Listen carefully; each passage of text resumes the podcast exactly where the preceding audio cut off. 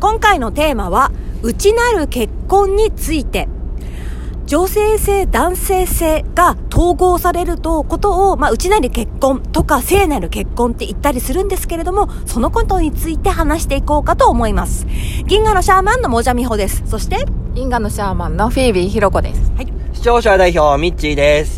ガイアのシャーマンマリちゃんです。以上の4人でお送りします。本日も社内ポッドキャストという形を取らせていただきます。ちなみにアースワーク大好きなりちゃんがいないのは彼はお仕事で、あの、朝帰ってしまったからでございます。今ね、夕方の6時でございます。でね、そう、内なる結婚についてっていうことなんですけれども、これどういうことかというと、まあ、女性性と男性性が折り合いをつける共に、まあ、ひろこちゃんの言い方を借りるんであれば、信頼し合って、敬意を抱き合って、あの、互いに良き協力関係を取れるようになったら、内なる結婚。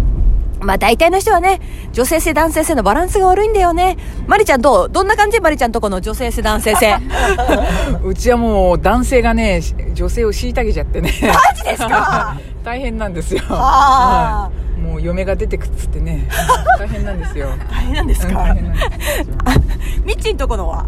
自分も男性性がやっぱ強すぎて、あ女性性の許容性がちょっとね、あの、薄いなっていうのを感じました。ひろこちゃんの子は？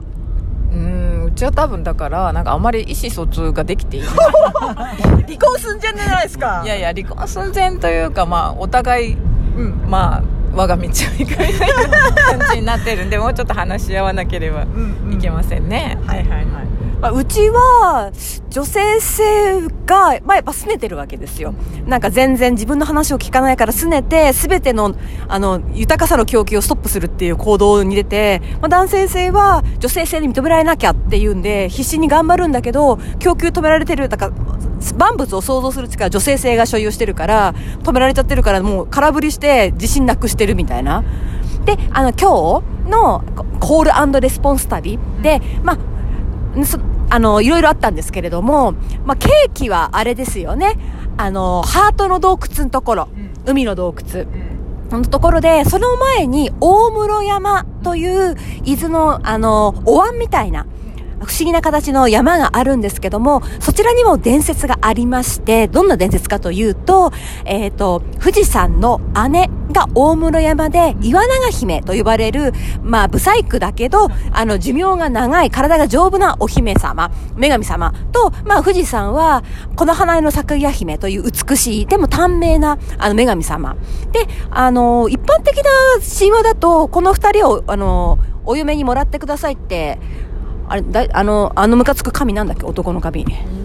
ニニギ？が、ニニギよのクソが、あいつ美人だからって、この花江の咲夜姫だけ選んで、岩永姫を返すっていう形なんだけど、まあ、大村山の神話だと、そこがね、なんか、この花の咲夜姫だけ愛して、岩永姫のことあんまり愛さなくて、でも返したら、なんか岩永姫が妊娠してて、で、なんか、話だねそうそうそうそうそう。で、あの、大村山で、あの、子供を産むために仮の産屋を建てて、火放ちながら子供を産むっていう、まあ、いろんなね、多分、神話が集合しちゃってる感じがする、ミックスしてる話で、で、そこでね、クソみたいな神話だぜとか言いながら、まあ、あの、風が非常に強くてね、歩いてたんだけれども、で、あそこのエネルギーチューニングしたら、これは劣等間の場所である。女性性だけではなくて男性性の劣等感でもある、みたいなところから、あの、ミッチー、マリちゃん、私の3人が首の後ろが痛くなったんですよね。そうそうそう。もう辛かった。なんか、あれからずっと首辛かった。に手当ててたんだよね。うんそしたらみんなもそうだって言うから、なんだと思って。ミッチーはどんな症状出たんだっけ？鼻水が止まんなくなっちゃって、もう頭もガンガンするし、なんだこの辛さはって感じがずっと続いたって感じ。そう、私も首の後ろ辛くって、そう温泉入りたいとか言ってるような感じだったんだけれども、海のハートの洞窟のところ行ったらね、マリちゃんどうなったんだっけ？いやーもう治ったのよね。でいやそれでずっともう運転もできないからミッチに頼んでたんだけど、終わったら「香りよ」っつって。急に元気になってるみたいな。でそうで、あの、マリちゃんがね、激推しで、この石いいよってね そうそうそうそう石に横たわりなさいと。うんすごい楽になったからねそう。んで、ミッチ横たわったらどうなったんだっけ？そう、そうしたら、そえね起き上がって途端に鼻水が止まってることに気がついて、止まったんだよね え、こんなことってあんだねと思って、うんうん。あの、石で治ったことって初めてだから、あー、そっかそっか。こんなに明確に変わることって初めて。うん。ね、そう。まあでも、このヒーリはすごいね。すごいね。あそこのねハートの洞窟のヒーリングはすごいね。すご かった、うん。だからなんだろう。まああの海のあそこのハートの洞窟のところで言うんであればやっぱり愛によってでしか劣等感は癒されないっていうところがあるのかなと思ったしまああの後からまあ私のところの女性性と男性性はやっぱずっと悲しんでいるわけですよ。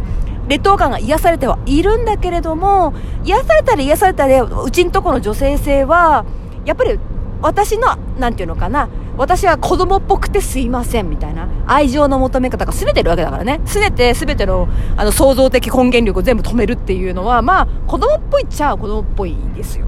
だからとかまあいろいろねそういうところが子供っぽくてごめんなさい。でも私はそういう風にしたかったのっていうし男性性は男性性でまあ気づかなくって申し訳なかった。っていうんで、まあ、なんかずっと心の中では悲しんでる感じがこう漂っていてそう。うん悲しんでますねみたいな感じだったんだけどで最後に訪れた恋人岬。のところの、まあ、神話ですよ。こちらも説明させていただきますと、福太郎とお米という恋人がいて、二人とも親と仕事を抱えているから一緒にはなれない。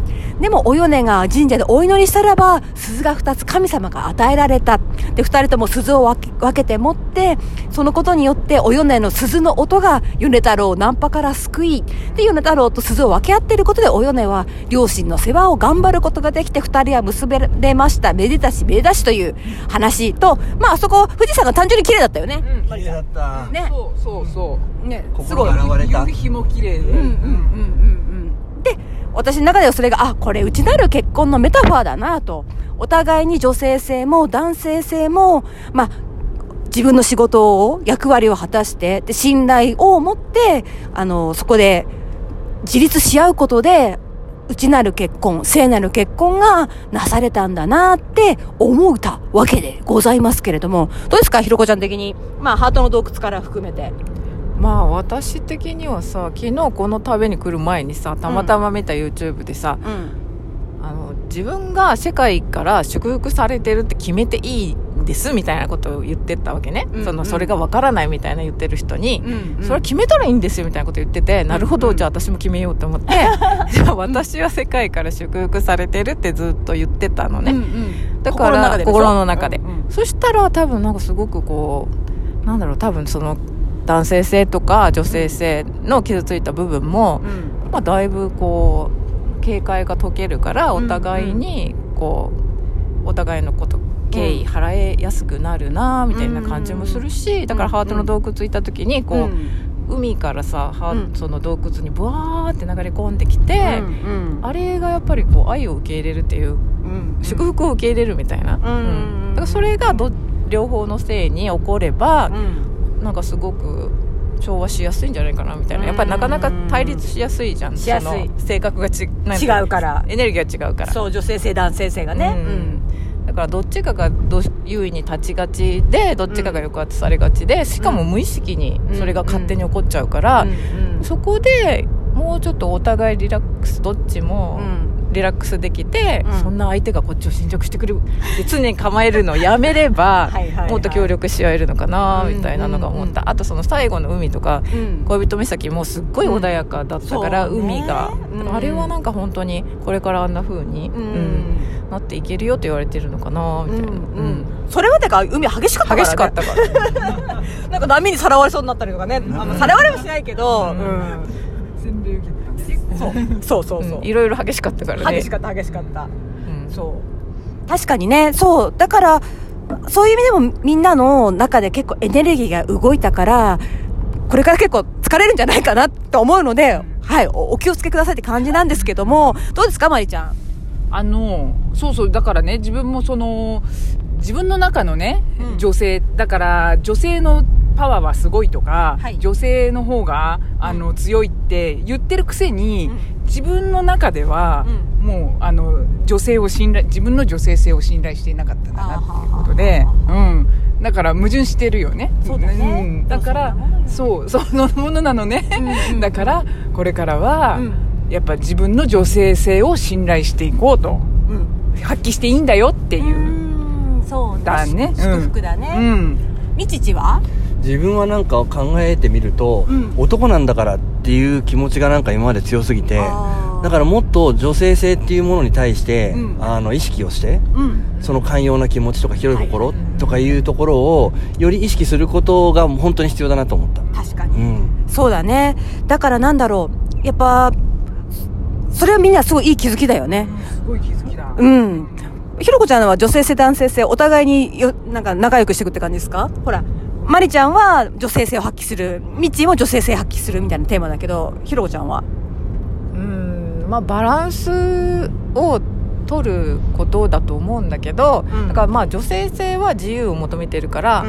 まあ自由に。うんで男性性はそれをまあサポートうんするために、うん。なんか男性性も力を出せないとさ、うんうん。やっぱりなんかバランスが悪くなってきちゃうから、うん。男性性もすごく力発揮できるけどそれは女性性を抑圧してとかそういう話じゃなくて、うん。言うことを無視してじゃなくて、多分女性性がやろうとしてることを具体的な形で、なんかこうどんどん実現していくことで多分すごいエネルギーがうん。男性性は回るから、うんなんて生きてるうん喜びみたいなうんものができると思うし、んそういう形になるとすごいいいなって思う。なるほどね。というわけで、内なる結婚っていうのはもうすごい深いテーマなので、こちら YouTube で、まあ3月の末ぐらいにアップできるかと思うので、そちらもご覧いただけると、より深いが、理解が深まって楽しいんじゃないのかなと思います。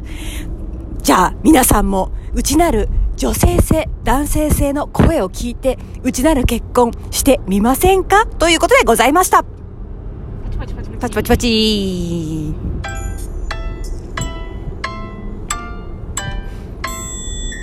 いねやお便りお待ちしてます。